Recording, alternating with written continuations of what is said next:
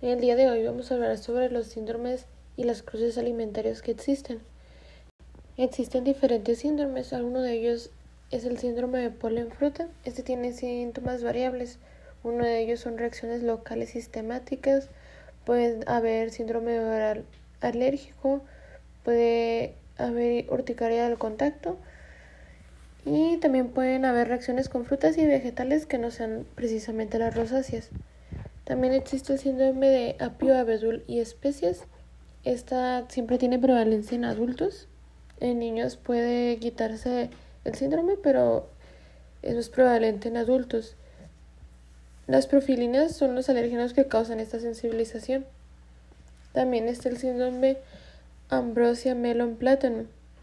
En este síndrome, el 50% de los pacientes alérgicos a la ambrosia son alérgicos a los curcubitáceas, que estas son las sandías, el cantalupo, el melón, eh, melón chino y todas las calabazas, todo tipo de calabazas.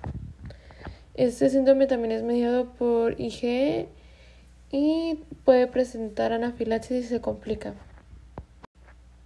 Otro de los síntomas y uno de los más comunes es el síndrome latex fruta. Este también es mediado por IgE y los alérgenos que se encargan de este síndrome es las quinasas clase 1, las quinasas clase 3, las quinasas clase 1 purificadas de aguacate y de castañas. En este síndrome aproximadamente un 20% de los pacientes alérgicos al látex muestran alergia a tres o más alimentos y en casi el 50% de ellos el número de sensibilizaciones a otros alimentos aumenta con el tiempo.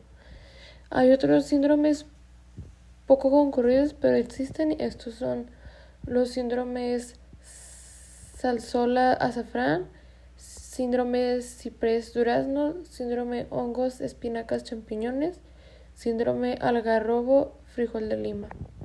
Y esto es todo por hoy.